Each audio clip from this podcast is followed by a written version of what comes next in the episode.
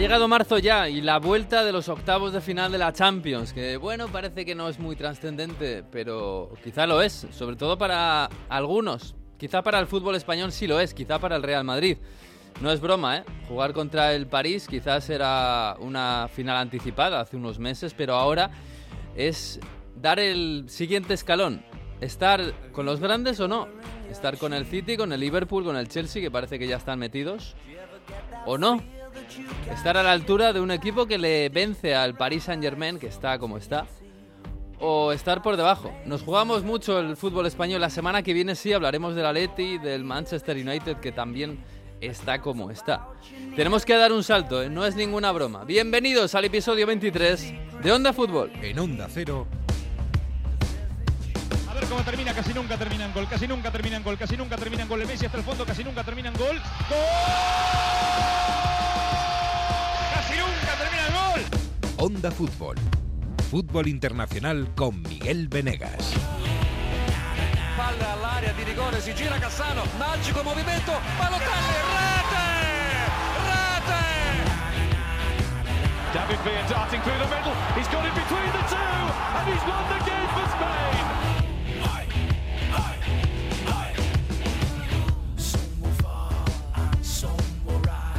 Pues sí, en medio de este mundo loco y terrible en algunos aspectos, nosotros nos centramos en el fútbol, que es lo que nos hace felices, nos abre una ventana a un mundo un poquito mejor, que es el de el, que nos gusta, por supuesto. Hola, Jesús López, muy buenas. Hola, ¿qué tal? ¿Cómo estáis? ¿Qué tal ha ido la semana? ¿Bien, regular, mal o como la de Marina Granoscaya?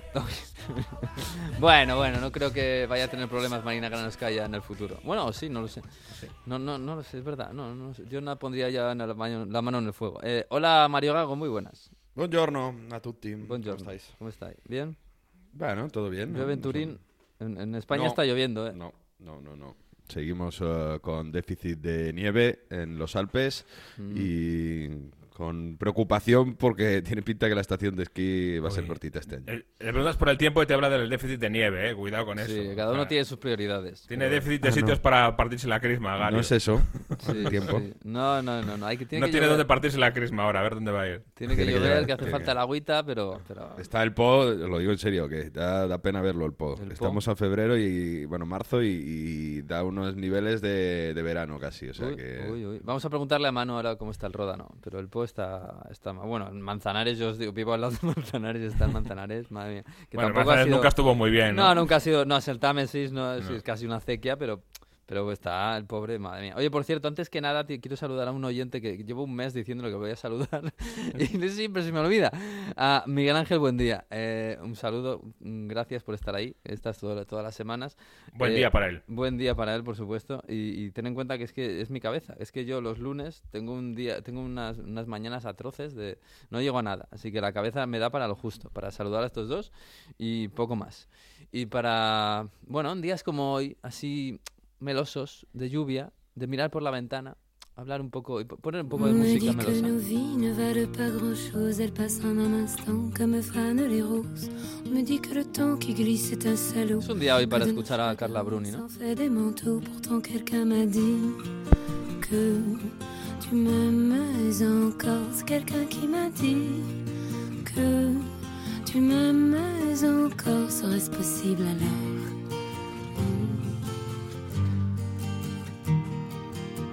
Hola Manu Terradillos, muy buenas, bonjour. Bonjour a tous, hola, ¿qué tal? ¿Cómo estáis? ¿Cómo, cómo está la Francia que madruga? A mí con, este, con Carla Bruni, pues no sé, me, me, me pongo un poco ¿Verdad? Sí, es, es como muy meloso, muy... Sí, sí. ¿no? Da ganas de sonreír la canción. Bien, día soleado aquí a orillas del, del Ródano en Lyon, frío, pero soleado y de estos que invitan a pasear Ay, sí. por las, por las calles de la, de la capital Estáis más regional. primaverales en Francia que en España, entonces. Sí, lo que ocurre es que cuando se va el sol a eso de las 6 de la tarde, eh, que me pasó el otro día en una terraza, pues eh, la temperatura baja de forma espectacular. Mm, Pero vamos, a las 5 de la tarde apetece, apetece pasear, sí, sí. mm. Además, Lyon, que es una ciudad muy verde, con muchos parques, con mucha zona peatonal. Ay, qué bien. Hay un café olé por allí, qué bien, qué bonito, qué bonito. Oye, ¿y, lo- y los parisinos qué? ¿Cómo están? Bueno, los parisinos están pasando página, ¿no? Ah, haciendo como que han olvidado ya el último partido contra el Niza. ¿Pero que- lo han olvidado o no? Bueno, lo intentan, ¿no? Perdieron 1-0 con ese gol de Delors, golazo para mí en, en el tramo final, ¿no? El, el PSG que recibió de su propia medicina con un, con un gol al final. Hay que recordar que han perdido, ojo, eh, dos de los últimos tres partidos que han jugado en Liga. Mm. Pero claro, eh, se agarran un poco al hecho de que no es el equipo que va a presentar el PSG contra el Real Madrid, que no estaba sobre todo Mbappé, que no estaba Hakimi, que no estaba Leandro Paredes, que puede que sea titular también. Y entonces es un poco a lo que se agarran y el propio Pochettino ya lo dijo en rueda de prensa después del partido, que nadie se preocupe, que cada partido es una historia diferente y que el miércoles van a hacer el, el partido que haga falta hacer para clasificarse. Bueno, las Pero hay una cosa, Manu, perdona, eh, ¿de la derrota de este fin de la han olvidado o es que no se le ha enterado todavía? Que, que es otra opción. No, pero eh, se agarran a eso. eh, las críticas, yo lo sigo diciendo, han, han ido... Y eso que hubo jugadores con, una, con un partido desastroso como Winaldum, pero las críticas han ido de los aficionados, si no hay más que echar un vistazo a las redes sociales, los perfiles que hay como cuatro o cinco de, mm, de grupos eh, de aficionados, no hablo de ultras, eh, de grupos de aficionados, incluso hay muchísimo blog y muchísimo medio de estos asociativo, van a Pochettino. Van a Pochettino y su futuro, bueno, su futuro, digamos, no en el club, sino su futuro con cuanto a la relación con los aficionados va a depender de lo que ocurra contra el Real Madrid. Mm. Pero ha, es- ha escocido, pero es que no les queda otra que agarrarse a, a eso, a decir, bueno, eh, ya está, perdimos, tampoco pasa nada porque seguimos líderes destacados. Y oye, pues no teníamos a Mbappé, así que el miércoles será otra historia. Yo, yo lo de Pochettino no lo entiendo, eh, sinceramente. Yo creo que este equipo, eh, si, le ganó al Madrid, aparte de que el Madrid estuvo horroroso, eh, y que es la mm, principal razón por la que el Madrid perdió en París, eh, luego hay, hay- hay dos fortalezas del París en ese partido. Una es Mbappé, es evidente, es muy evidente, y otra es Pochettino que, con los, con los pequeños movimientos tácticos, perdón, con los pequeños movimientos tácticos intenta eh, cerrar las, la- las posibles contras del Madrid con el movimiento de Danilo, cerrando contras atrás, etcétera. Creo que Pochettino cose bastante bien eh, muchos de los defectos que tiene el París, pero claro, Pochettino no puede hacer que Neymar y Messi estén a su nivel, eh, que, es, el- uno de los grandes problemas que tienen, porque Messi todavía le vemos cositas, pero mm, lo de Neymar, lo de Neymar da pena verlo en el campo. Mira, ha, sa- ha sacado una entrevista con Thierry Henry, l'Equipe, con el ex, el ex delantero, que habla precisamente de él y, de, y evoca cómo Neymar hace, hace unos meses en algunas entrevistas hablaba un poco de, mm, de su situación mental y de lo difícil que era y de la presión. No sé si os acordáis de aquello. Y vuelve a tocar el tema y vuelve a pensar y a decir que, oye, que a lo mejor no, no está bien y que no y que por eso su rendimiento no es el no es el bueno. O sea, no está bien de cabeza, dices. Sí, que no, que no se siente a gusto, que no, que no, bueno, pues que le falla algo, ¿no? No vamos a hablar, eh, a ver, eh, los problemas de salud mental son, son muy gordos, no vamos Sí, a ponernos en, en enfermedades grandes, ni mucho menos, ¿eh? No, no es eso lo que quiere Mm. decir eh, eh, Thierry Henry, pero habla de eso, de, bueno, del mantenerse en todo lo alto durante tanto tiempo, llega un momento que a lo mejor, mm, pues no tienes esa motivación o no consigues, no te sale lo que, lo que quieres hacer y como antes sí el público lo espera, pues te frustras aún más. Y, y lo habla, y habla incluso también de Messi, que el, que el hecho de verle llorando cuando se fue del Barcelona ya es todo un indicativo de que su llegada a París no iba a ser fácil, porque se iba de, de su casa. Pero bueno, dicho eso y volviendo un poco al tema de Pochettino, el, el problema es ver al Paris Saint-Germain semana tras semana, porque Mm. la persona que, que esté en España pues habrá visto posiblemente solo el partido contra el Real Madrid, que yo creo que sí a nivel táctico le dio un le, le ganó la partida a, a, Ancelotti, con, sobre todo con Pereira, me encantó cómo se movía, cómo Sí. cerraba, cómo cerraba Vinicius y además eh, eh, cubría a Kimi en la banda derecha. Y claro, entonces al- alguien que está en España ve ese partido, luego ve la clasificación y dice, "Jo, esta gente pues van con más de 10 puntos, tienen la liga ganada, tan mal no lo pueden estar haciendo. Pero sí es verdad que a nivel de, de fútbol mm, no, no, es un, no son partidos atractivos. El, el del otro día contra Niza, encima Niza, que es un equipo que es pragmatismo puro, que es a mí, Mm. a mí déjame ganar y lo demás, sabes, que jueguen bien los que tienen a Neymar y a Messi, y a mí déjame tranquilo. Fue un partido malo y difícil de, de- de- de disfrutar y, y de ver. Y entonces yo entiendo que se pueda eh, hacer en parte culpable a Pochettino, en parte, porque luego Mm. es lo que dices tú, que los jugadores no están, Neymar no está, Messi aporta muy poco para lo que es Messi. Vinaldum esta temporada está siendo para olvidar. Berratti también, por ejemplo, el último partido, que Sí. yo lo digo, me parece un, un centrocampista hiperactivo, que le ves por todas partes moviéndose como en círculos. Estuvo también medio desaparecido. Sin embargo, claro, es, es lo más fácil apuntar a él. Y yo creo aparte es que Pochettino tampoco es un entrenador que en las ruedas de prensa, que en, que haga guiños a los aficionados, sino que es muy pragmático y él ya ha dicho que, él- no sé, la impresión que te da yo estoy aquí para trabajar, para implantar mi idea, es un poco de lo que se quejan los aficionados, de que él siempre dice no, estamos trabajando en desarrollar nuestro fútbol cuando ya lleva más de un año. Y sin embargo, pues ya lo dijo en un par de entrevistas, oye, a mí si, si yo estoy aquí para implantar mis ideas, si no gusto a quien hay que gustarle, pues me voy. Y mm, entonces yo creo que no hay esa conexión Pochettino-PSG como institución y por eso es Mm. más fácil para los aficionados pues cargar contra él. Mm. Que Oye, de- decir, eh, de- no solo son críticas, es que hay insultos en las redes sociales, es, es tremendo. Bueno, pues sí, es terrible. Em, de cara al Madrid, eh, Hakimi, Arraf y, mm, y Leandro Paredes, ¿llegan o no llegan? Eh, sí, deberían llegar. Otra cosa es eh, cómo. Eh, ayer hubo entrenamiento después del partido, para los que no, sobre todo para los que no participaron en el encuentro, eh, en el encuentro contra y que me ha ido- contra el Niza, perdón, eh, y estuvieron los dos entrenándose. Leandro ya estaba apto, lo que pasa es que no viajó por, bueno, pues por evitar riesgos. Aquí sí volvió a entrenar, en principio todo ok, aunque se ha perdido los dos últimos partidos. Hoy hay entrenamiento también, pero a puerta cerrada, aunque bueno, nos enteraremos eh, tarde o temprano de lo que ha hecho. Pero en principio deberían viajar los dos. Otra cosa es que estén al 100%, porque ambos vienen de problemas, de problemas musculares. Y ya te digo, aquí mi, aquí mi Leandro creo que han sido prácticamente 10 días sin entrenarse con el grupo. Mm. Con lo cual difícil que estén al 100%, pero yo creo que viendo las posiciones y cómo juegan, mm, salvo que estén muy mal o lo vea muy mal Pochettino, sobre todo en el caso de Asraf Hakimi, eh, deberían jugar. Bueno. Leandro lo veo más... Hay más Leandro dudas con, sí. con Gueye, pero... Sí, por eso, Pero porque tampoco tiene el puesto, digamos, no es tan importante, ¿no? Que, que juegue Leandro Paredes. Como, como bueno, que pero si no juega... Me parece un poquito más de lo que puede parecer, es verdad, no juega Leandro, ponemos a Gueye, es Mm. verdad, es un jugador del mismo nivel o incluso te puede gustar más. Lo que pasa es que cuando juegan así, Berratti pasa a jugar de, como lo llaman aquí, de centinela, ¿no? de medio defensivo, Mm.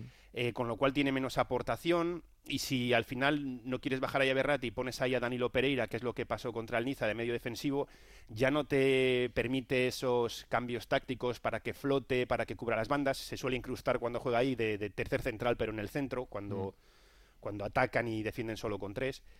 Entonces puede, puede suponer cambios, pero es verdad, claro, que, que Hakimi, su sustituto es eh, Kerer, que bueno, es, es un buen defensa, pero para que la gente se haga una idea, juega de lateral, pero también de central. O sea, Sí, es no un tiene nada central que ver. lateral. Mm, No, no va a nada correr la banda. Sobre todo ofensivamente, desde luego. Bueno, pues sería un, más o menos un Donnarumma, Arraf, Marquinhos, Kimpembe, em, Tiago. Nuno. Nuno, eh, perdón, siempre le llamo Tiago, no sé por qué. Eh, Danilo Berratti y, y o, Leandro Paredes y arriba Messi, Neymar y Mbappé. Esto de que Messi, Neymar, Mbappé sea la tripleta y no con Di María, hace, hay una teoría por ahí que, que dice que yo no sé si yo no sé si la compro o no, ¿eh? pero hay una teoría por ahí que dicen que es mejor esto que, que, que juegue Di María. Que, que claro, Neymar defiende menos, mucho menos que Di María y por ahí el equipo se hace más débil.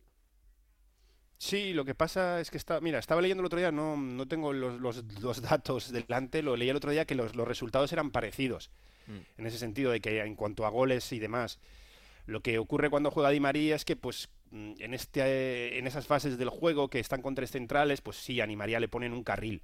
Le ponen un carril, evidentemente te cubre 40 metros, 50, no te cubre 80, no baja tanto a defender, pero te permite pues ponerle en posiciones más defensivas. Hay, ¿eh? hay ciertos medios que te hablan hoy incluso de, bueno, varias dudas en la portería, aunque debería ser Donnarumma y yo no tengo ninguna duda. La del centro del campo que has dicho tú, que para mí es la única duda que hay. Mm. Y luego sí hay quien dice, oye, a lo mejor nos conviene más que juegue Di María en lugar de Neymar.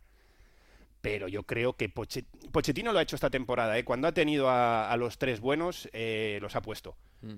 Cuan- en cuanto ha podido. Y muchas veces ha dicho, lo ha defendido también en rueda de prensa, ni equilibrio ni no equilibrio. Cuando tienes a, mm, a Neymar, a Messi y a Mbappé, mm, ¿cómo vas a poner a otro jugador? No lo ha dicho con estas palabras, pero es lo que ha dejado entrever.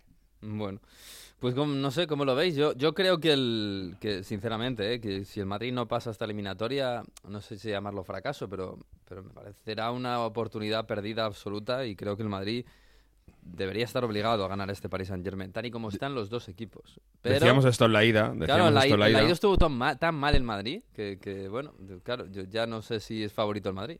Claro, pero es que eh, en la ida también el París venía de hacer malos partidos, tampoco de, yo creo que incluso de, de- de mostrar menos todavía a nivel de juego. Es verdad que los últimos dos partidos fuera de casa de liga lo ha hecho peor porque ha perdido, y yo creo que en este, en este periodo de ida y vuelta lo ha hecho todavía peor. Pochettino sigue insistiendo en lo del interruptor, que esto no es encender y apagar, pero si luego llega al Madrid y sobre todo vuelve Mbappé con unas ganas tremendas, pues yo tengo mucho miedo de las contras del París, y es que es normal. El Madrid va a tener que ir a ganar, lo va a tener que hacer sin Casemiro, y por muy bien que esté Camavinga, a ver cómo paras a la contra a Neymar y a Mbappé. Eh, ahí va a estar la No, clave. a Mbappé no se le para a la contra. No, o sea, es, por imposible. eso. O sea, yo soy bastante pesimista en ese sentido, a pesar de que, bueno, eh, a nivel de juego y de dominio tampoco, pues el París eh, mm, demuestra mucho. Es que eh, no es una vara de medir el campeonato de- del París, porque el París tiene al final, en las mismas jornadas que el Madrid, un punto menos. Si nos fijamos, es un punto menos, pero claro, como tiene tanta distancia, es que se puede permitir dejarse llevar. Pero a mí el partido de ida, el, Pa- el París es que tampoco me gustó, ¿eh? O sea, yo, yo el partido de ida lo echaco mucho más a, a- a- contra el Madrid, o sea, más a deficiencias del Madrid que a eficiencias del, del París. Pero bueno, no sé, Jesús sí- desde el principio decía que era favorito el París. Sí, por lo menos en casa. A ver, es verdad que desde entonces eh, yo no me fío, igual que no lo hacía la ida de que el París está tan mal como, como parece en la Liga, sí me fío más de la mejoría del Madrid. Eso sí que, que lo veo más real y por ahí puede venir la, la cuestión. Pero es verdad que el resultado es muy peligroso para, para el Madrid eh, por la forma de jugar, por lo que bien que hace y las cosas que hace muy bien el París. Y sin Casemiro, como decís, Camavinga, hombre, eh, con Camavinga puedes ganar un poquito eh, en cuanto a, a, físico, ¿no? A vigorosidad, a cubrir más kilómetros, pero claro, pierdes muchísima experiencia para jugar ese tipo de partidos, para que no te cojan en la espalda, para que no te fuercen las tarjetas. Es decir, eh, mm, eh, es muy delicado, la verdad. A mí me parece que es un partido muy, muy complicado para Madrid, en el que todo le tiene que ir bien desde el principio, no puede salirle nada mal, porque un poquito que te salga mal, un pase que des mal, puede suponer que, que ya tengas un- a Mbappé eh, corriendo a la espalda. Entonces me parece un partido complicadísimo, la verdad. Sí, evidentemente. Evidentemente te, con te- Camavinga- te vacunan. Si, si te cometes un error, eh, lo pagas.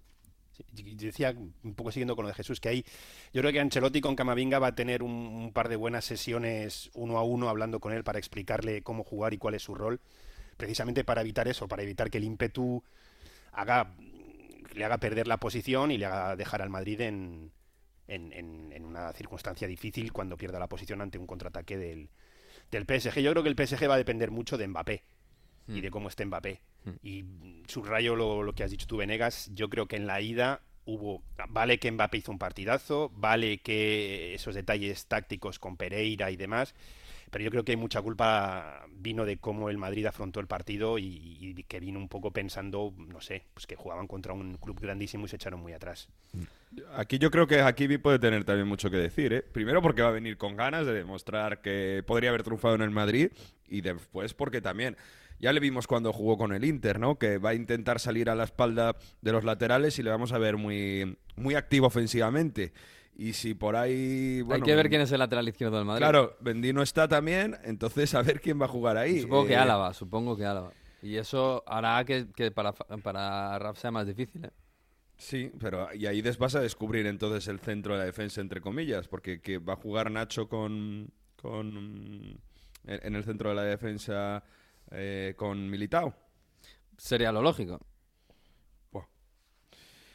No lo sé. Eh, en ese sentido, yo creo que el, Ma- el- el París puede abrir mucho el campo sin jugar al fútbol, ¿eh? porque no me espero que Berratti domine en el centro del campo con paredes y, y- y que el Madrid en abriendo el campo, en fin, si se descubre demasiado, bueno, que- yo creo que hay que confiar en Benzema más que nunca para, para el Real Madrid. Y, y Benzema, creo que una de las Mbappé, claves, ¿eh? No está sí, mal. Y, y- y una de las claves puede ser eh, cómo lo afronte el Madrid. Si le va a pesar mucho el saber que el riesgo es, eh, es grande y eso le va a hacer atacar con un poquito el freno de mano puesto o no. Yo creo que eso también puede ser una de las claves. Eh, el Madrid tiene que encontrar el, el- eh, la fina línea justa entre atacar sin, sin ser demasiado previsible y sin tener demasiado miedo, pero eh, tampoco pasarse del otro lado y de- ponerlo muy fácil, ¿no? Yo creo que hay una fina línea en la que tiene que Mm. operar el Madrid y es complicada de, de encontrar. Es- esa fina línea se llama las contras de Mbappé, lógicamente, que a la que la contra te, te- te mata, te puede matar.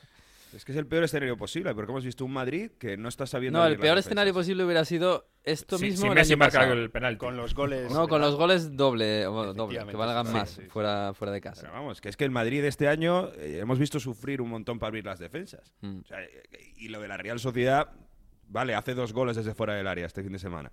Pero no creo que el París te vaya a dejar esa facilidad para tirar desde fuera a Modric o al propio Camavinga. No, pero tampoco es una defensa especialmente difícil de abrir la del París, ¿eh? Pero bueno, no sé, va- vamos a ver. Desde luego es un partidazo. Y siguiendo con esto que me dices, el Madrid lo que necesita es ganar por dos, recordamos, porque con estas nuevas normas Sí. eh, eh, necesitas No, para ganar pasar, por uno y ganar los dos. penaltis. Exactamente, si no vas a penaltis, pero necesitas ganar por dos goles Sí. para pasar. Sí, sí, sí. Bueno, no sé, pues Manu, ya, ya lo veremos. De todos modos, Manu, em, esto es una final para el Madrid en muchos aspectos, pero es una final para el París en todos los demás. En todos. O sea, si, pierden, si el miércoles el Madrid le gana al París, le elimina, ¿qué pasa en París? ¿Qué pasa con ese equipo? Habéis oído eso del tiempo es relativo, ¿no? bueno, pues si el PSG cae, vais a ver cómo los que son cuatro meses que le quedan hasta, hasta el 30 de junio van a durar en la capital francesa cuatro años. Porque se van a hacer larguísimos. Porque ya no están en la Copa, porque la Liga está ganada prácticamente y no sabe a nada. Y bueno, va a ser aquello un.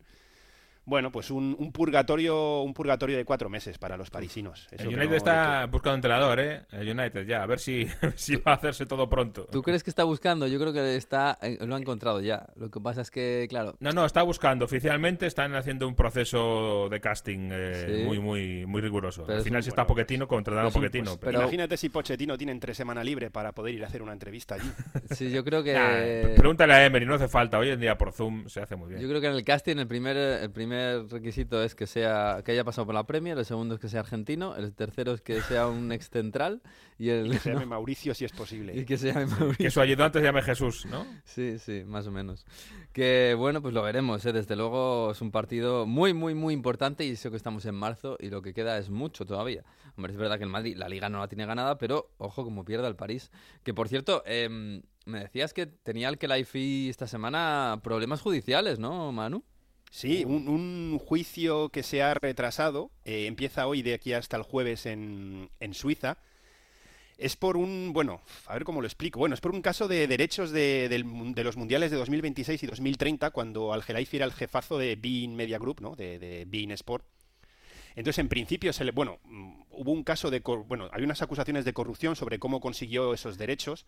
Ahí hubo un acuerdo con la FIFA, pero se le iba a juzgar también por, por incitar a la gestión desleal, porque eh, se descubrió que, entre otras cosas, en 2014, no sé si os suena un tal Jerome Valk, o Valque, que era vicepresidente de la FIFA, pues el señor Al-Khelaifi puso a su disposición una, viña en, una villa en Cerdeña, Oh. además de posible otro tipo de cosas, cuando después firmaron el contrato por esos derechos de, de retransmisión de la Copa del Mundo. En Mm. principio se le declaró no culpable, pero ha habido una apelación, entonces se le va a volver a juzgar por eso mismo, por gestión, por animar a la gestión desleal del señor Valque para conseguir los derechos de, de retransmisión de esas dos copas del mundo de 2026 y, 2020, y 2030 para para Bein Sport. No me pega Veremos, nada ese, ese tipo de cosas que hayan pasado. No me pegan nada. Bueno, La lo iban a juzgar no. a finales de enero, lo, lo retrasaron y empieza empieza ahora. Ya. Bueno, pues, pues lo veremos, lo veremos. A ver cómo llega el jueves ¿eh? para el señor Al-Khelaifi y para los dueños de Qatar. Nada, Manu, que, que- que te, te- te deseamos a ti lo mejor. Al París no podemos, pero a ti lo mejor que lo pases bien en, en- en- ahí a orillas del Ródano. Tómate un café olé de estos fantásticos y un croissant. Un abrazo. Un abrazo, vamos a dar una vueltecilla ahora, a disfrutar del sol. Chao, Abrazo a chao. todos, un placer como siempre.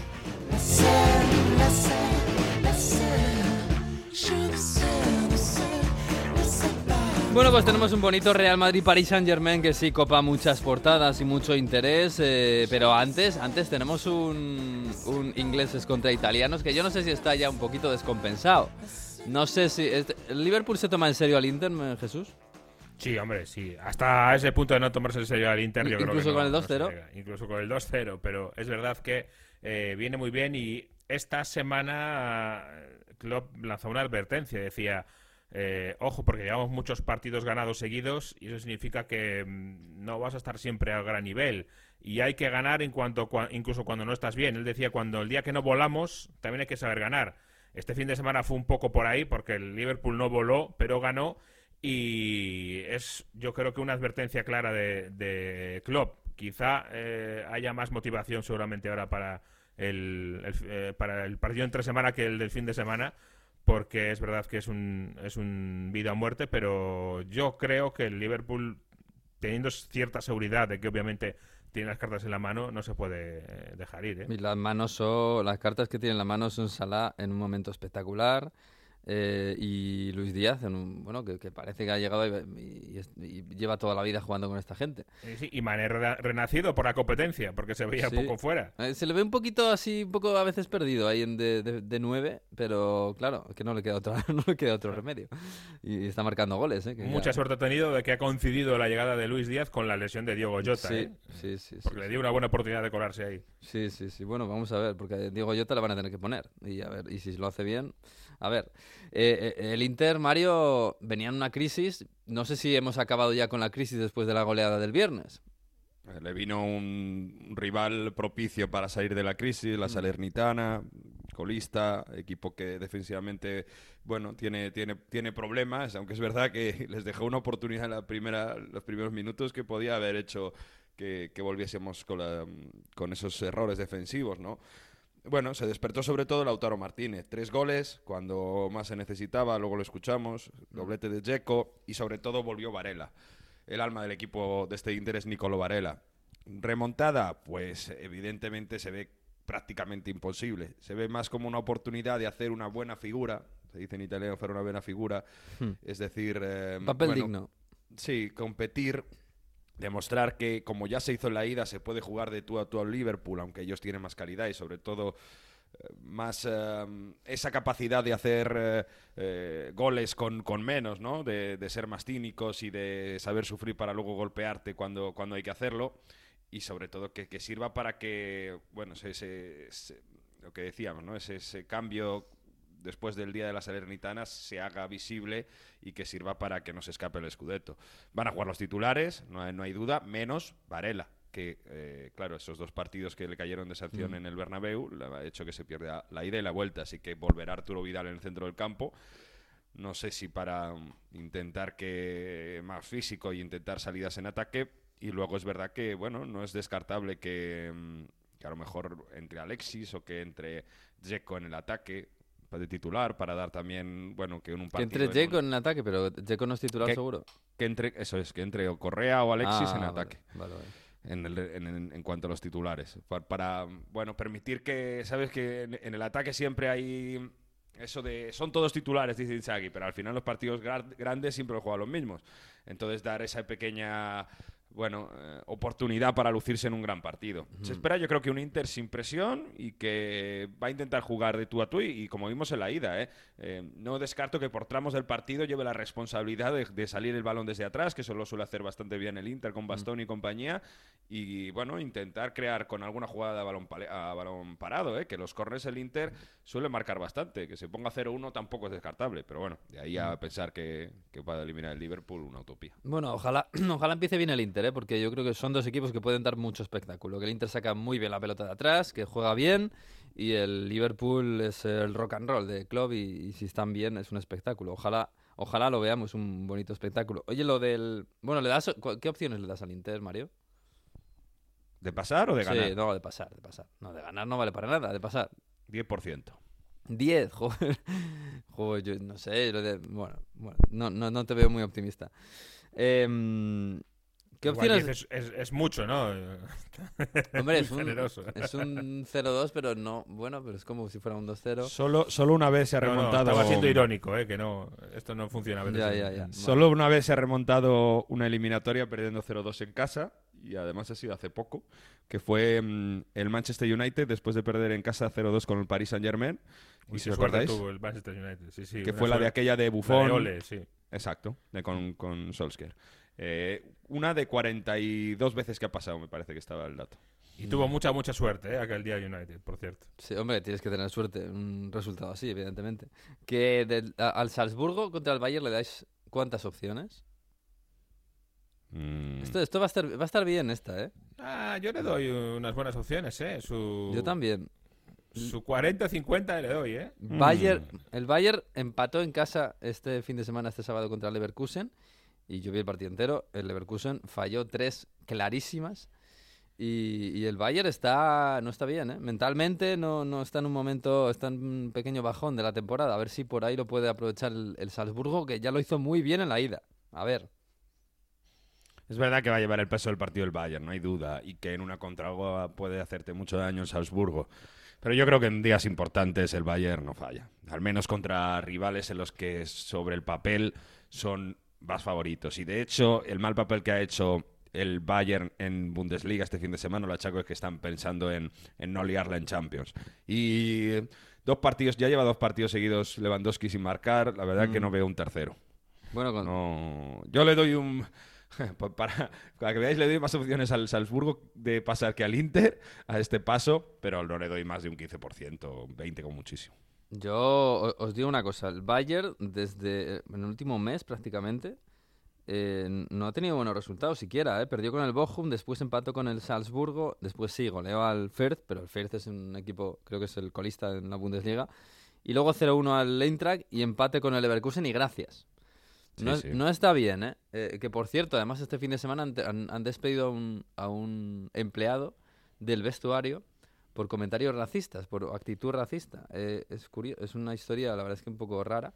El- un empleado que llevaba 10 años en el club, que trabaja en el- trabajaba en el vestuario, se fue con su hija, a que su hija viera las instalaciones, se cruzaron con Nabri y Chopo Motín, y el tipo este se giró a su hija y le dijo, "Mm, a este tipo de gente no me la traes a casa.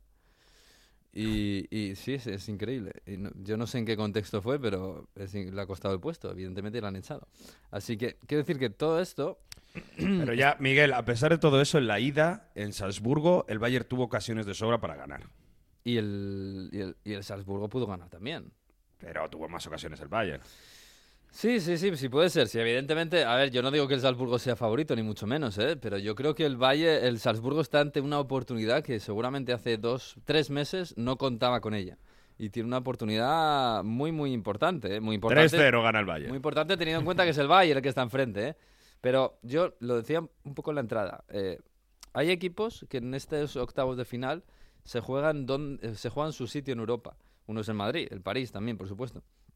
Pero el Bayern es otro, porque el Bayern no está bien ahora mismo y no sabemos en qué punto está. A mí me da la impresión de que ahora mismo City, Liverpool y Chelsea, sobre todo City y Liverpool, están en otra, est- están por encima de los demás. Y luego hay una, una lista de equipos que aspiran a poder hacerles frente, ni siquiera ganarles. Y ahí está el Bayern, que no sabemos dónde está. eh, entendemos que está ahí el Bayern. Y el Madrid, el París, Saint Germain no sabemos si están ahí. Creemos que podrían estar ahí por, por plantilla, pero de momento no están demostrando nada. Y el Bayern, ya, ya digo que está en un momento un poco malo. Porque vamos, viendo cómo está el City, ¿eh? Jesús, el City contra el Sporting, no, no sé, sal- Sí. saldrá con suplentes. Sí, hombre, seguro. Eh, vamos a ver, va a rotar como si no hubiera un mañana, digo yo. Como hizo casi ya en la ida, pero con más razón porque, eh, hombre, está de- bastante decidida la cosa y, y el City se ve, se ve muy superior. O sea que Mm. incluso yo diría que los eh, eh, chavales seguramente tengan, tengan protagonismo ese día. Bueno, pues sí, pues Bayern, Salzburgo, Liverpool, Inter, esto va a ser el martes a las 9 de la noche y, a la, y el miércoles el Real Madrid, París, Saint Germain y el Manchester City. Y el jueves, Miguel, Sporting. déjame decir que mm, yo creo que hay- a- casi todo el mundo que sigue el fútbol se ha enterado, pero el Sparta de Moscú ha sido eliminado de Europa League Sí. y por tanto el- lo que ha hecho la UEFA en Europa League es que el Leipzig pasa directamente a cuartos de final de Europa League. No han repescado a nadie, directamente eliminado y te ha tocado un rival eliminado, así que pasas hacia adelante. Por cierto, que hay buenos enfrentamientos ahí italianos, por ejemplo, Atalanta recibe al Bayer Leverkusen Mm, y puede estar interesante. Y en Conference eh, quiero estoy muy pendiente de la Roma, ¿eh? porque creo que Mourinho es una competición que puede, que puede ganar contra el Vitesse, juegan octavos de final la Roma en Conference League. La Conference. Decirle a Ceferín que, que la Conference en España este año no, No existe, ¿no? No existe, no existe. El Vitesse medio eliminó al Tottenham de la, Sí. de la fase de grupos porque le ganó. Sí, por cierto, el Barça juega contra el Galatasaray, que está hecho unos zorros, la verdad, el Galatasaray está de mitad de tabla para abajo en la Liga Turca. Y, y el West Ham, ojo, eh, Jesús, contra el Sevilla. El Sí, Sevilla es es- mejor equipo que el West Ham, pero es el- uno, de los, uno de los equipos que mejor está jugando este año en Premier. Sí, ha perdido un poco en la segunda vuelta. Yo creo que el West Ham eh, ha- se ha desinflado un poquito. Eh, la cuarta plaza que en algún momento en la primera vuelta parecía que podía eh, cortejar, ya le empieza a quedar un poco lejos. Eh, pero bueno, el Sevilla tampoco está en el mejor momento de la temporada, todavía hay que decirlo. Mm. Eh, y, y el West Ham lo que tiene es que eh, ahora es lo que le queda, ¿no? Es lo que le queda la, eh, las eliminatorias de Europa League, sabiendo que, bueno, que al final en, en Liga esa cuarta plaza es casi casi imposible, eh, viendo cómo ha reaccionado el Arsenal, que viene el Tottenham, etcétera, que es muy difícil. Pero yo creo que están pensando un poco en eso, en, en hacer una buena campaña de la Europa League y eso, obviamente, eliminar al Sevilla sería toda una medalla, ¿no? El Sevilla es el equipo de la Europa League. Sí, sí, desde luego, desde luego. Pero ojo eh, con este equipo, con Fornals, con Antonio, con Creswell, con Bowen, que está en un momento espectacular. No va a ser fácil, ¿eh? No va a ser Sí, fácil. tiene sobre todo, yo creo que una muy buena base de futbolistas con Mijael Antonio arriba, como dices, con Jarrod Bowen, Mm. con, eh, eh, como dices, Fornals también, que últimamente está jugando de, de- fíjate, de carrilero, ¿eh? Mm. De carrilero izquierdo Fornals, con la calidad que tiene y se ha adaptado bien, pero obviamente no es un mejor eh, puesto. Con Thomas Chow, Soucek en el centro del campo y Declan Rice, a mí me parece que el centro del campo del, del West Ham es de lo más eh, eh, aseado que tiene, porque esos dos futbolistas, Declan Rice, sabéis que a mí me encanta y que Mm. es un jugador que acaba en un grande de la primera dentro de poco. Y, y al lado eh, Soucek es un perro de presa, ¿eh? Y Mm. es un jugador... Y llegador, ¿eh? Y llegador, además. Sí, es decir, que quiero decir que tiene la parte del despliegue físico, pero no solo es eso, Mm. sino que tiene mucho más, tiene fútbol también, es, es interesante. Pues sí, va a ser un bonito partido entre España y la Premier. Sí, vamos a hablar de Premier.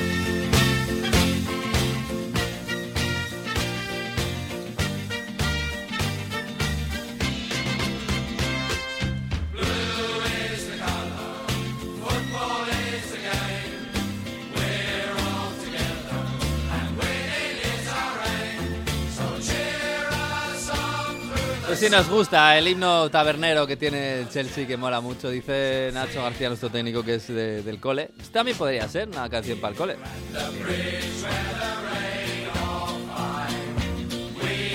Pero bueno, hay que animar un poco a los, a los aficionados del Chelsea porque esta semana Jesús, no sé, están no sé cómo están ellos, la verdad, pero está el club un poco que no sabemos qué va a pasar.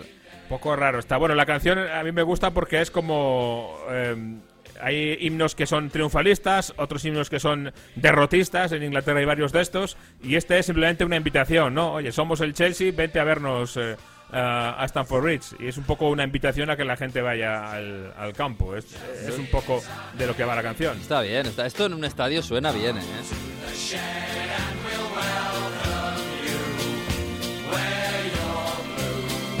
En esta parte dice, ven a The Set, que es la, la grada, una de las gradas, y te daremos la bienvenida, ponte tu azul y lo pasaremos bien. Ah, está muy bien. ¿eh? Say Chelsea everyone. Gritad Chelsea todos.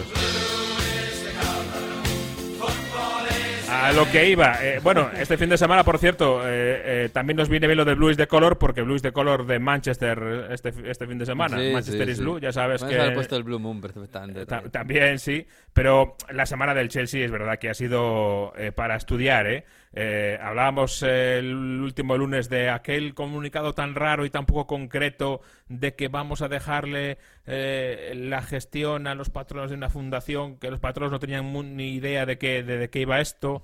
Em, ya había salido en prensa que los patronos estaban un poco mosqueados. De hecho, eh, los patronos iban a decir que no, que no aceptaban esta idea peregrina de Roman Abramovich y antes de que eso sucediera eh, vino el segundo comunicado, también otra vez antes justo de un partido, antes del partido ante Luton Town, para decir que ponía en venta el, el Chelsea y que lo tiene en venta y que está recibiendo ofertas. Mm. Esto obviamente ha caído como una bomba. Esto sí ha caído como una bomba. Así como lo de la anterior noticia era más o menos inocuo a corto plazo en cuanto a la gestión del club y del día a día, yo creo que esto Hombre, cambia completamente. Esto mete al club en una incertidumbre total. Sí, primero, eh, eh, incertidumbre de la gente que manda, porque obviamente Marina Granovskaya, si Roman Abramovich no es el dueño, eh, es el primer cam- cargo que salta, y Marina Granovskaya es el alma mater, digamos, de la gestión de, de este Mm, Chelsea. mm. Es así. Y segundo, porque eh, eh, sabemos, por ejemplo, por las cuentas, que el Chelsea le debe a Roman Abramovich 1.500 millones de libras. Mm. Eh, ¿A dónde, dónde estaría el Chelsea si le, si le restas 1.500 millones de libras a todo lo que ha hecho? Es decir, la gestión, si no tienes a alguien que esté poniendo dinero constantemente, tiene que cambiar completamente y va a ser muy distinta. Y Abramovich ha dejado en el Chelsea una marca del Chelsea eh, muy elevada, ha dejado trofeos en, en la sala de trofeos, pero no sé si ha dejado tanto mm, eh, medios de generar más, más Sí, sí, eh, eso vale tanto en- ahora mismo para sostenerlo, di- dices. Claro, eh, tienes, tienes la- las arcas llenas de peces, pero no tienes grandes eh, barcos para pescar muchos peces, porque el Stanford Bridge eh, no se ha podido remodelar y tiene 40.000 espectadores. Mm. Esto, al lado de eh, el City incluso, que tiene menos, pero el United, eh, etcétera, eh, no es una gran maquinaria de hacer dinero. El Chelsea por ahí no sé si tiene los medios para competir al nivel en el que están otros. Obviamente ya ni hablamos de los clubes de Estado, ¿no? Que ya va por otro lado, pero...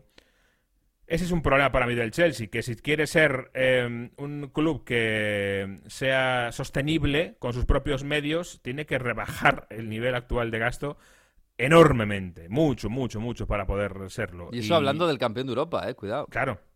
Y por ahí, obviamente, es un problema que el mundo todo ve venir de cerca. Eh, ha habido eh, esta semana bastante polémica para mí, porque claro, la afición del Chelsea está un poco eh, mosqueada con esto y algo feísimo que fue durante el, el minuto de aplausos a, a favor de Ucrania, ponerse a cantar el, el nombre de Abramovich. Esto hasta lo, lo criticó el propio Thomas Tuchel, porque obviamente es algo bastante feo, pero sí es reflejo de eh, un momento dado en el que algún jugador, o mejor dicho, algún aficionado del Chelsea piensa que, bueno, que el pobre Abramovich, entre comillas, pobre, no tiene culpa de esto y mucho menos el Chelsea tiene culpa de esto. ¿Y por qué Claro. no lo hacen pagar a nosotros, no? Ese es un poco eh, el tren de pensamiento que lleva a lo que pasó este fin de semana. pasa es que en este, esta situación mundial y europea casi que te da un poco de pudor, ¿eh? Hablar de este... Claro, claro, sí, sí. De, joder, que el Chelsea tiene que pagar esto. Joder, el Chelsea, vamos a pagar todos. Mira cómo está la gasolina. Es que, Exacto. es que vamos.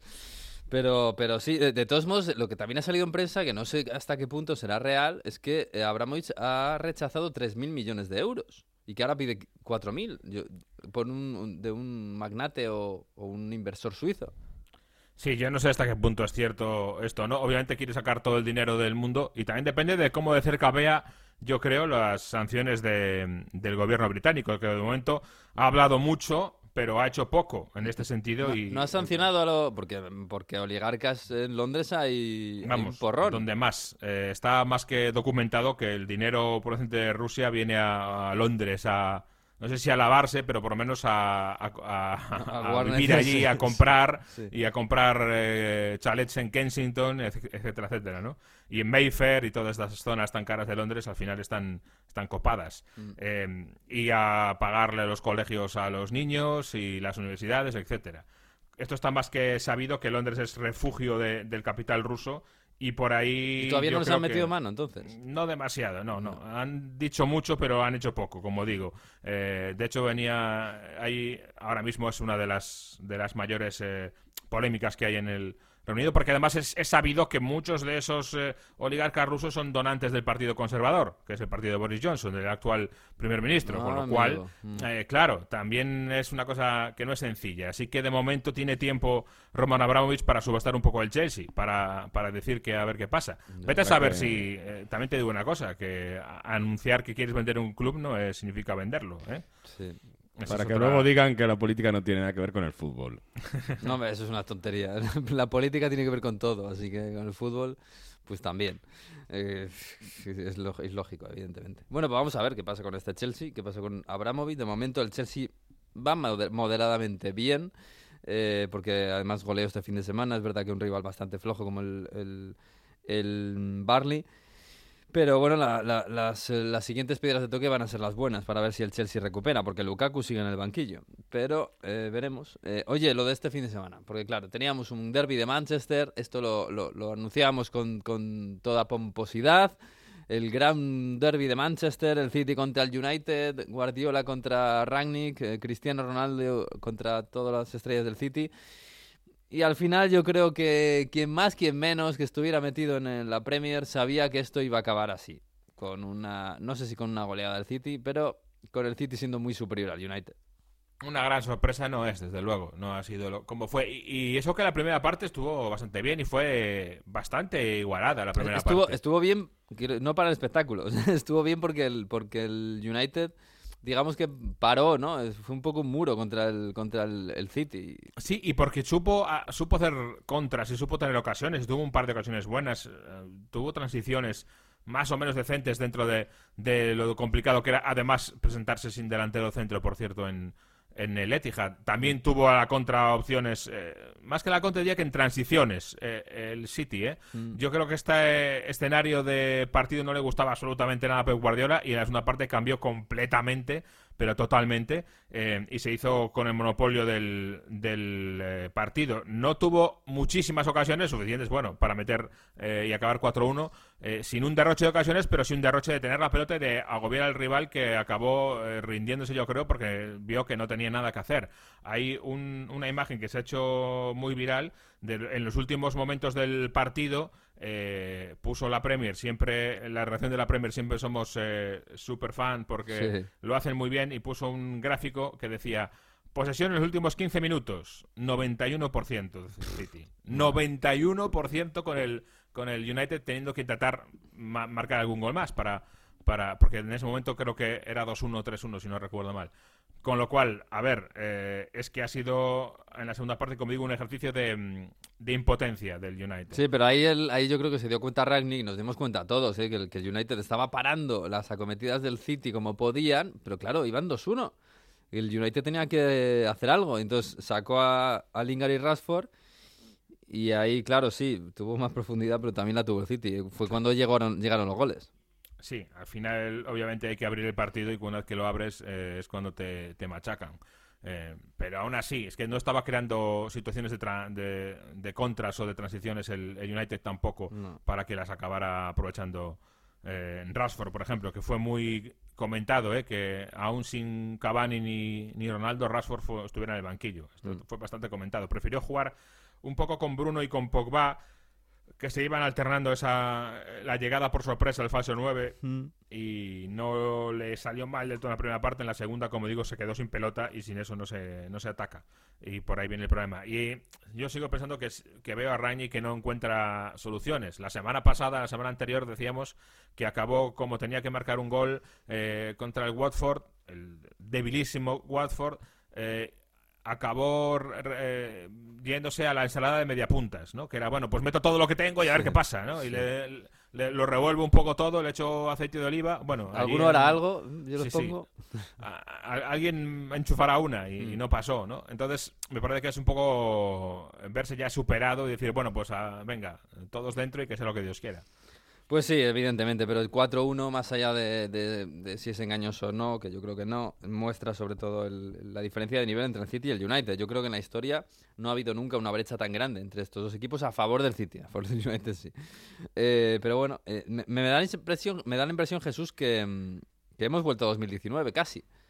En, el sentido de que City y Liverpool es lo que nos queda. Y est- están los dos muy bien, francamente bien. Eh, tiene un meritazo, eh, lo digo todos los días, pero es que es verdad, tiene un meritazo tremendo aguantar lo que está consiguiendo el Liverpool, que se mantiene a seis puntos, que podrían ser tres, porque tiene un partido menos.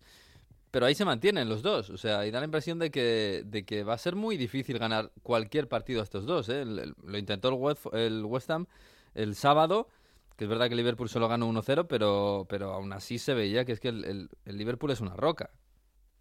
Sí, sí, eh, está claro que eh, esa seguridad defensiva ya le va a acompañar el resto de la temporada para mí y por ahí tiene algo ya muy ganado.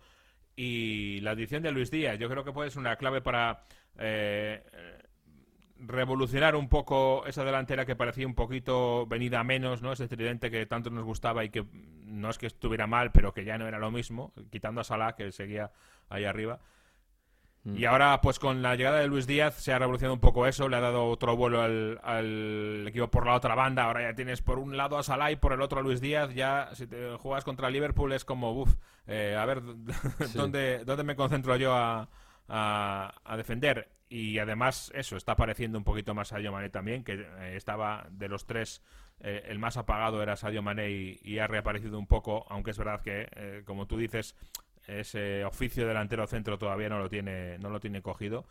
Pero bueno, le ha valido para meter algunos goles buenos y, e importantes. A ver cómo sigue ahora cuando eh, se integre de nuevo el equipo Diego Jota, que va poco a poco ya apareciendo y que además, eh, si no recuerdo mal, eh, eh, tiene 12 goles, igual que los que tiene Mané ahora. Es decir, es una cosa muy curiosa porque los tres máximos goleadores de la Premier League son los tres del mismo equipo. Yo no recuerdo eso en ningún, en ningún otro momento. Salah, Es Mané y Jota. Es verdad, es verdad. Los sí, tres sí. máximos goleadores son los tres de Liverpool. Es tremendo esto. Es tremendo, sí, sí. El, el año este que empataron a goles un montón de jugadores en la Premier hace muy poco. También había dos Kane Liverpool, ¿no? No había dos del y- Liverpool ahí.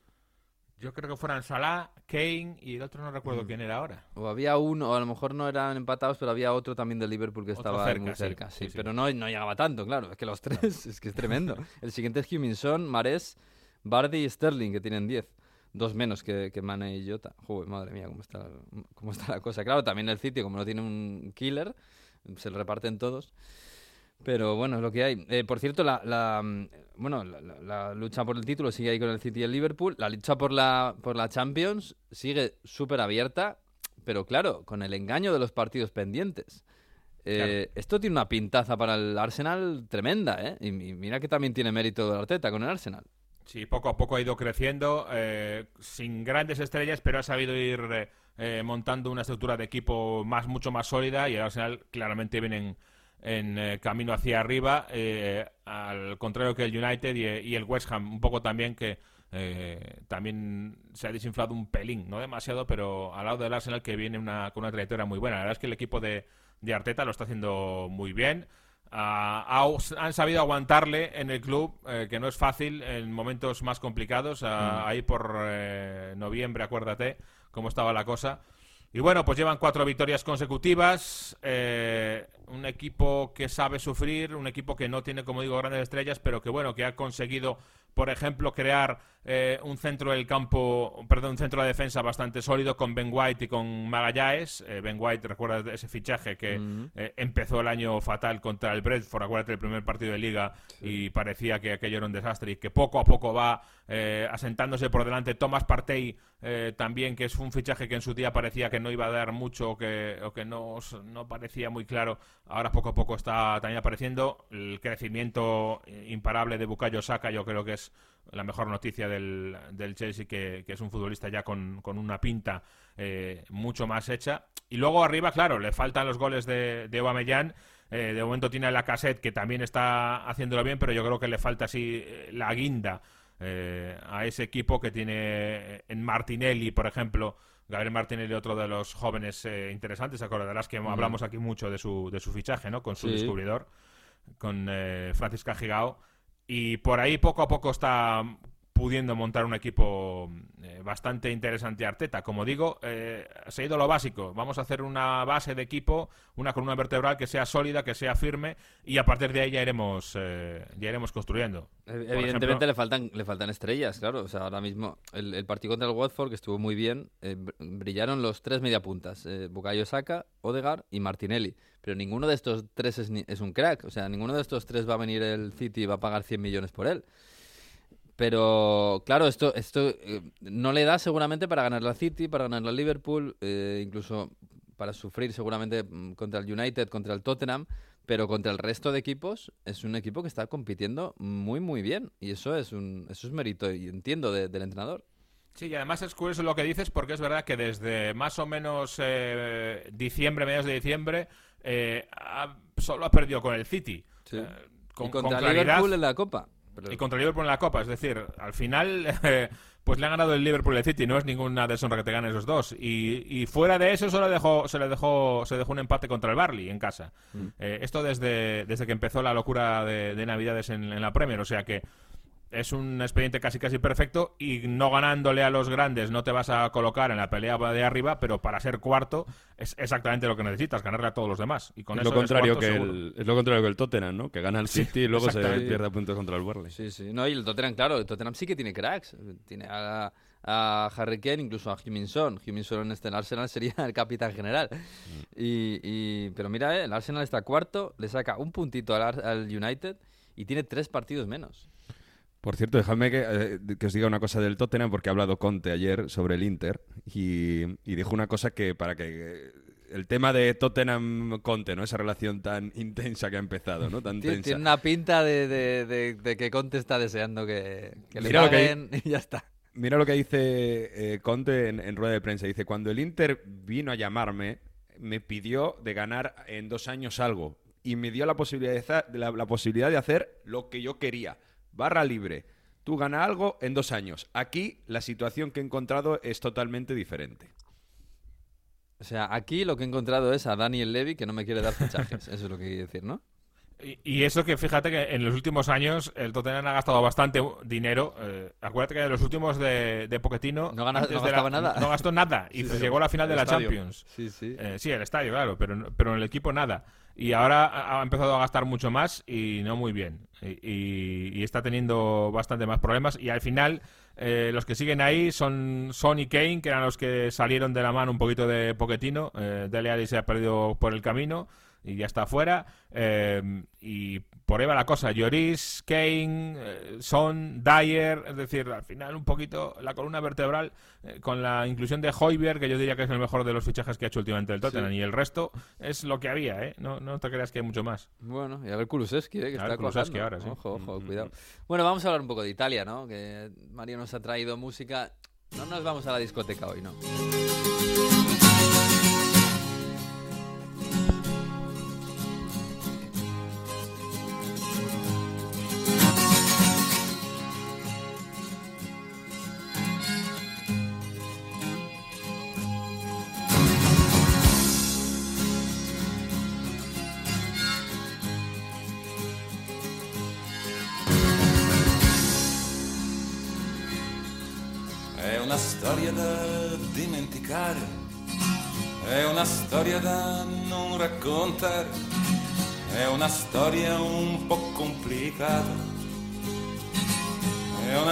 Una storia sbagliata. Bueno, Mario, ¿qué historia nos quiere recordar? Esto es Fabricio de André, que sabéis que es un cantante, poeta, escritor, ligur, de la Cantautor, Liguria, cantautor, sí, muy famoso en Italia, muy recordadas sus canciones. Y esta canción, que es una historia sbagliata, recuerda a Pasolini, obviamente, en el centenario. Estamos ah, en estos días celebrando el centenario de la- del nacimiento de Pasolini, ¿no? De este poeta también, digamos, cineasta, escritor, Artista que- en general. artista en general que, que cambió un poco la, la manera de ver la, la sociedad en Italia y que fijaos que tiene tanta relevancia que hasta el presidente de la República Mattarella la- le ha dedicado una, una carta en, en estos días diciendo que su voz quiso advertir sobre las ambivalencias del progreso y, y que pretendió señalar el posible empobrecimiento de la humanidad donde la riqueza es solo para algunos y que nos tiene que llevar a reflexionar. Fabricio Dandé, con esta canción, recuerda a Pasolini y ese asesinato que sufrió en Ostia en los años 70. Pues soy Pierpaolo Pasolini, asesinado en Ostia. Eh, había cumplido 100 años este fin de semana y era un apasionado del fútbol y de la vida. Una notte sbagliata, notte diversa per gente normale. Pues no era una persona normal, desde luego, Pierpaolo Pasolini. Bueno, Y eh, una, una noticia que tenemos que dar, que es eh, muy buena noticia porque nuestro amigo Valerio Curcio de Roma, si os acordáis, conta- no, estuvimos hablando con él eh, a temporadas atrás, que escribió un libro de todo lo que significó Pasolini en Italia, todo el legado que dejó, incluso en el mundo del fútbol, en su Boloña natal, que por cierto ha sido muy recordado en, eh, en, eh, pancartas en el partido de Boloña contra el Torino este fin de semana. Bueno, pues va a haber versión en español de ese libro en pocos eh, Oh, en pocas bien. semanas. Así que va a haber el libro de Pasolini absolutamente necesario en español para que todo el mundo en España lo, lo pueda disfrutar. Pues qué bien, qué buena noticia. sí, storia Acercarnos a Pasolini, ese personaje tan, tan, tan especial del siglo XX en Italia. Bueno, Mario, de lo de este fin de semana, eh, bueno, el, el- líder sigue siendo, o es el Milan, el que ganó en, en Nápoles eh, 0-1. El partido, no sé, a mí me pareció un poco horroroso, la verdad. Eh, mucha, mucha pelea, mucho músculo, mucha tensión, pero de fútbol, de fútbol poquito, ¿eh? Bueno, líder en solitario el Milan, después de que la semana pasada le, igualase el Napoli, después de de dejarse puntos el Milan las últimas semanas, ahora tenemos al Milan primero, delante del Inter dos puntos, el Inter tiene que recuperar su partido en Boloña, y el Napoli que, que se queda a tres de- del Milan y, y uno por detrás de, del Inter. ¿Cuándo ¿no? tiene ese partido el Inter contra el Bolonia? ¿Se sabe? Pues cuando le elimine el O sea, que no se Liverpool sabe. Champions eh, saldrá el calendario. Sí, eh, en Italia van saliendo los horarios y el calendario según vaya eliminándose los equipos en competiciones europeas y en Copa Italia. Mm. Así que como todavía el Inter está vivo en semis de Copa Italia, está vivo en Champions y, y demás, pues no, no hay fechas todavía. Así que bueno, alguna se librará.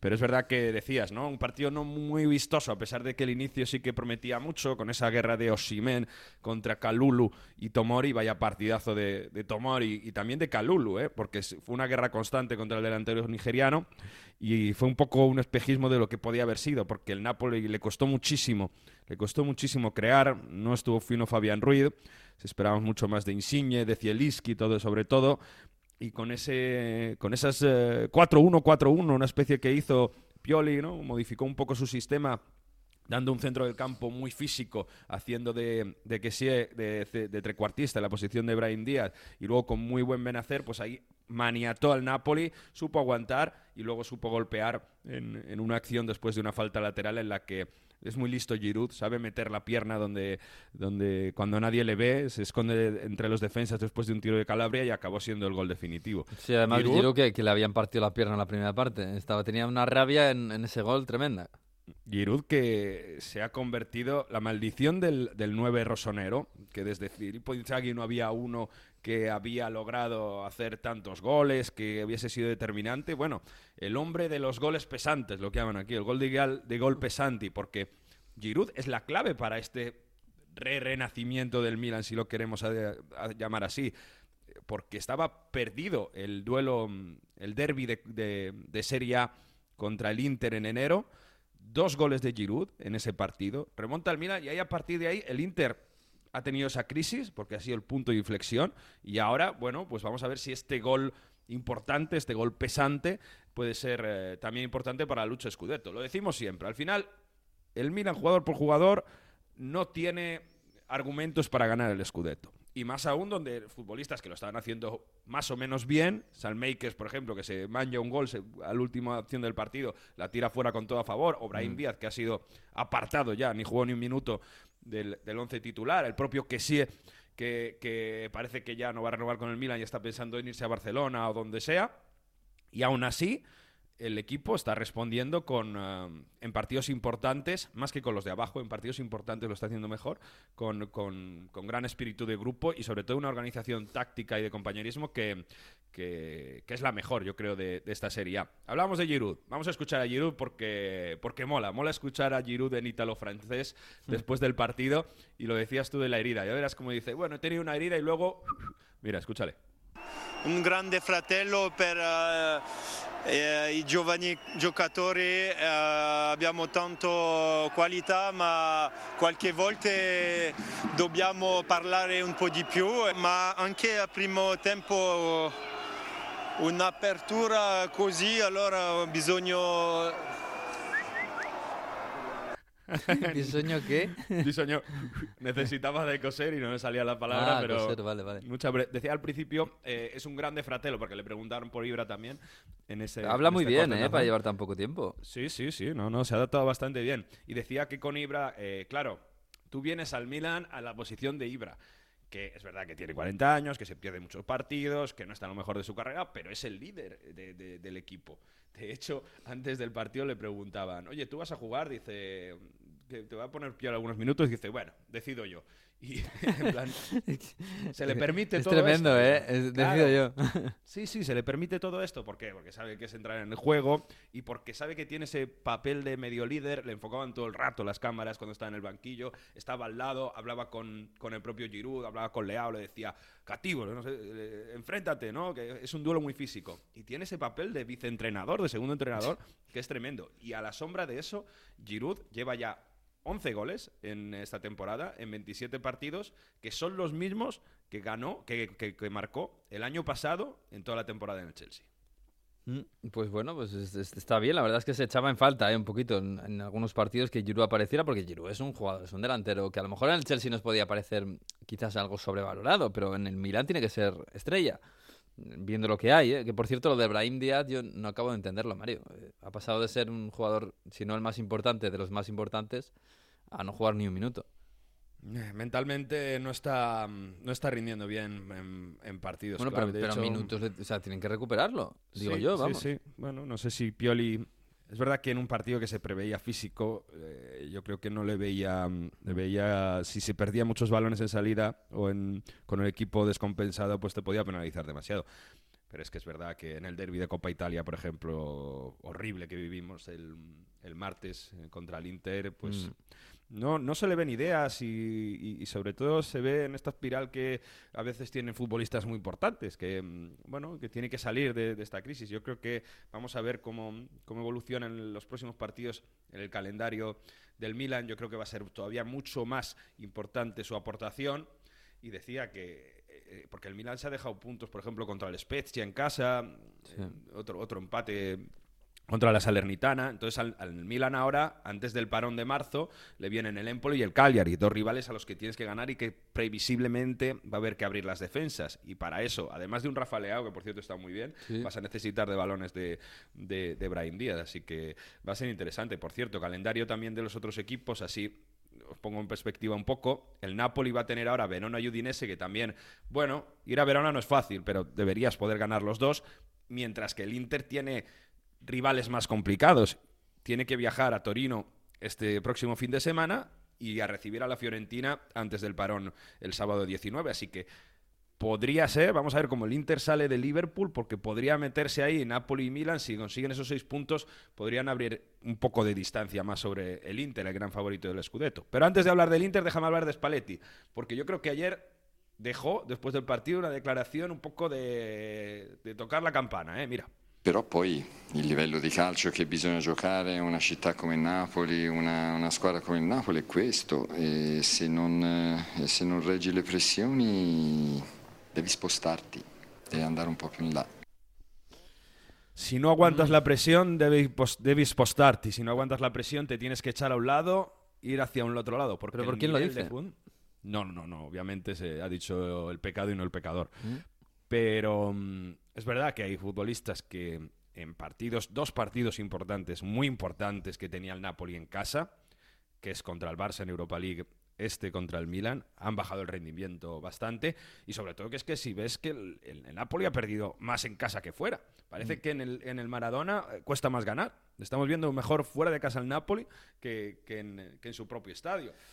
Siempre, Bueno, siempre ha sido el eh, Napoli un equipo, y este año menos, ¿eh? pero siempre ha sido un equipo un poco débil mentalmente, en el sentido de anímicamente, ¿no? que, que- que Mm. dependía mucho de rachas, que en un momento dado se podía venir abajo, ¿no? Y, y quizás este año con Spalletti menos, pero siempre ha sido un poco así. No sé si, bueno, no sé si el carácter, la ciudad, la presión, no lo sé. Pero yo siempre lo recuerdo así. Y fíjate que de- traíamos la semana pasada esa declaración que decía Spalletti después de ganar el último minuto contra Lazio, como que, a ver, quiero ver dónde, dónde están los que dicen que el Napoli no tiene carácter. Mm.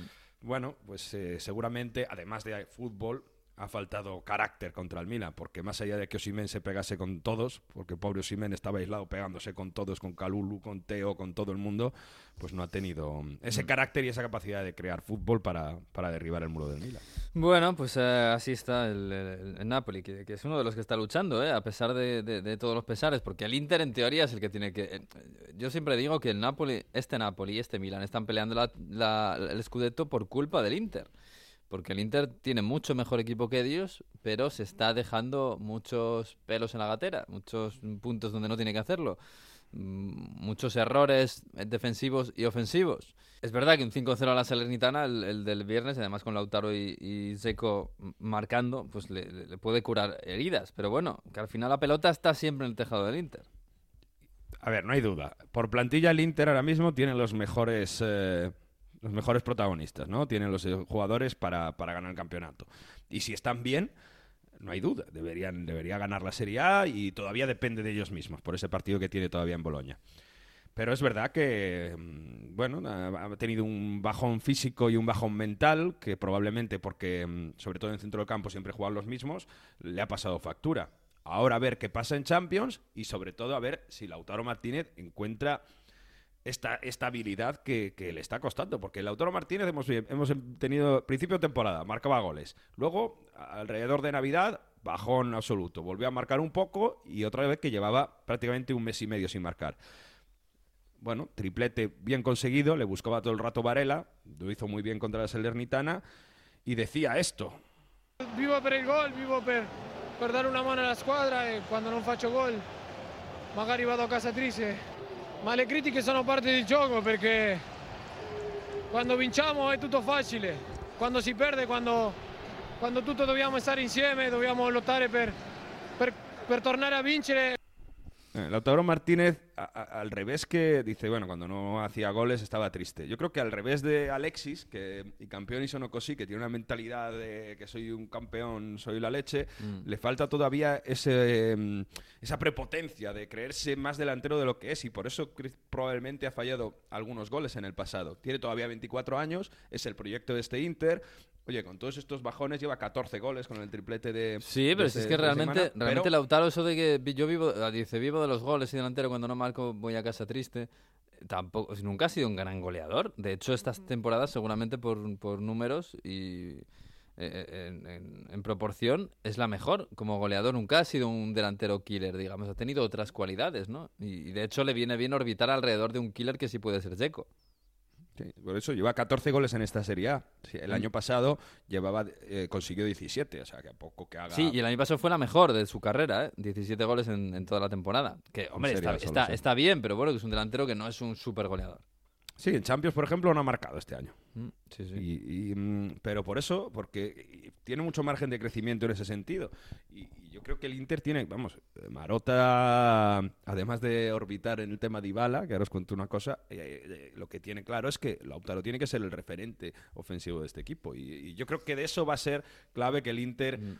bueno, pu- pueda conseguir esos partidos contra Torino y Fiorentina que van a ser complicados y, y que escape hacia intentar conseguir el Scudetto. Oye, y opciones de la Juve seriamente, ¿eh? de ganar el Scudetto, porque porque nos da la impresión de que con Blaovic han dado un paso hacia adelante y, y, oye, con más o menos brillantez siguen ganando los partidos. Bueno, Brillante, ninguna. Ninguna, Pero- este fin de semana ninguna.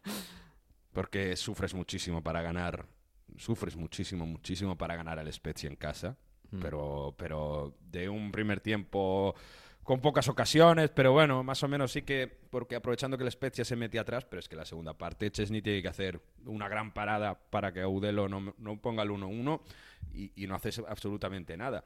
De hecho, Vlaovic no tiró a puerta. en, ¿No tiró en eh, todo el partido? No tiró en todo el partido, Vlaovic. Joder. Hay aficionados, hay memes por ahí en, en redes sociales diciendo, "Uf, a ver cuánto dura Blaovic con Alegri así, ¿no? Porque si no me sirve balones y tengo que, con la, con potencial que tengo, eh, que, que no pueda tirar, es algo que a lo mejor me puede lastrar. Bueno, ya hay miedo de la Juve en este sentido. La Juve ahora mismo tiene s- siete puntos de diferencia con el Milan y seis con el Inter. El Inter con un partido menos. Pero sobre todo lo que es el equipo que en los últimos 14 jornadas desde, contamos, desde la jornada 22 a las 29, las últimas 7 jornadas, es el que ha ganado más puntos junto a la Roma, 15 puntos. Sigue imbatida desde finales de noviembre en Serie A. Y sí, es cortomuso, es medio cico ganar por lo mínimo, pero es efectivo. Y esto eh, te lo dice Alegri todos los días y sobre todo es un equipo maduro, que no regala atrás, o bueno, cada vez regala menos atrás para marcarles, verdad que tienen fallos defensivos, pero hay que buscarlos. Y es un equipo que tiene sus certezas. Que, por ejemplo, Artur y Locatelli empiezan a jugar poco, poco a poco al fútbol, quiere lo que más quiere, eh, el equipo sale la contra en condiciones y, te puede matar. Lo que quiere el equipo es un equipo cínico, Alegri, quiere que sea cínico y sobre todo que no te regale, que no te regale oportunidades, que no te regale goles. Y yo creo que en eso la Juve, bueno, tiene que esperar, tiene que ganar, faltan 10 partidos en Serie A. Tiene que ganar al menos 9, sobre todo el Juve Inter, y esperar que, que los de arriba sí, que- sí sigan dejando puntos. Si es así, las cuentas de Alegri ya saca la calculadora. Joder. 83, 84 puntos va a ganar el que tenga el Scudetto. Él dice que ellos no llegan, que es imposible. El Alegri dice que el, que el Scudetto es del Inter. Pero, vamos a ver, ¿eh? porque son 10 jornadas, son Sí, muchas sí, jornadas. si se lo regalan, pues él no va a decir que no, lógicamente. No, no. Yo Ahora, creo que es 80 puntos puede hacer la Juve perfectamente. El corto muso de la Juve, 42 goles a favor en toda la, en toda la liga. Eh, para encontrar un equipo que meta menos goles que la Juve, hay que bajar a la posición número 11, donde está el Torino, que tiene 33. Todos los demás, de, de- de- o sea, hasta el décimo, hasta el décimo, todos han metido más goles que la Juve. Ahora, claro, son corto muso, pues todos los goles valen mucho en, en- en la Juve. Tiene un valor pues más grande que los del Inter, por ejemplo, que lleva 60, que es el máximo goleador. Obviamente ha ganado más partidos uno. Junto a la Roma es el que más veces ha ganado 1-0 en esta temporada la Juve. Mm. Ya, Bueno, y cuando vuelva, cuando vuelva Dybala, ¿eso no va a mejorar? Tema Dybala.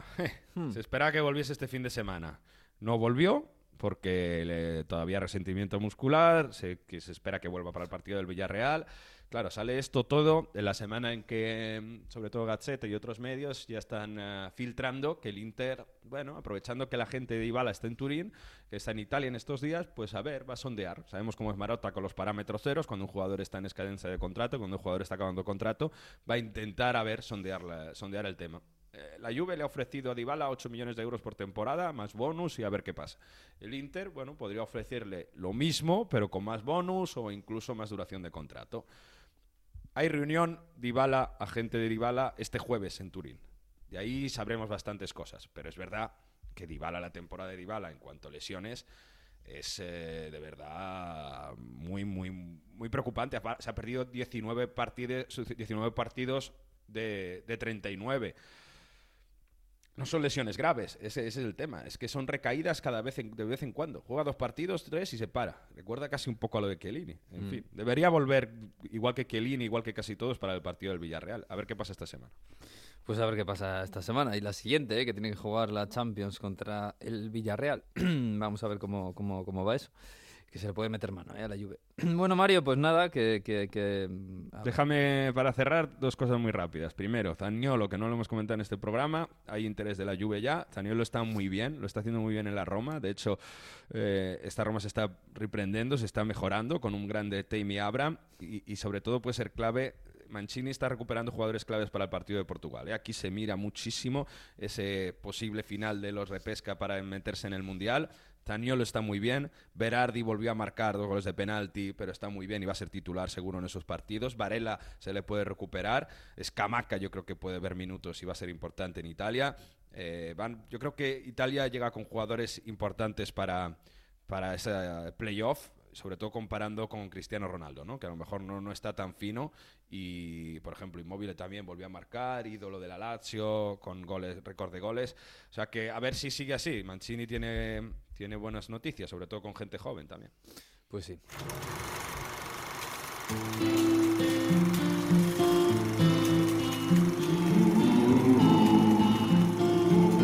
Pues nos vamos a marchar porque ya lleva mucho, mucho tiempo por aquí hablando de, de cosas. Pero antes llega el profesor Víctor Gómez con sus cuadernos de Heródoto, este curso de historia futbolística 2021-2022.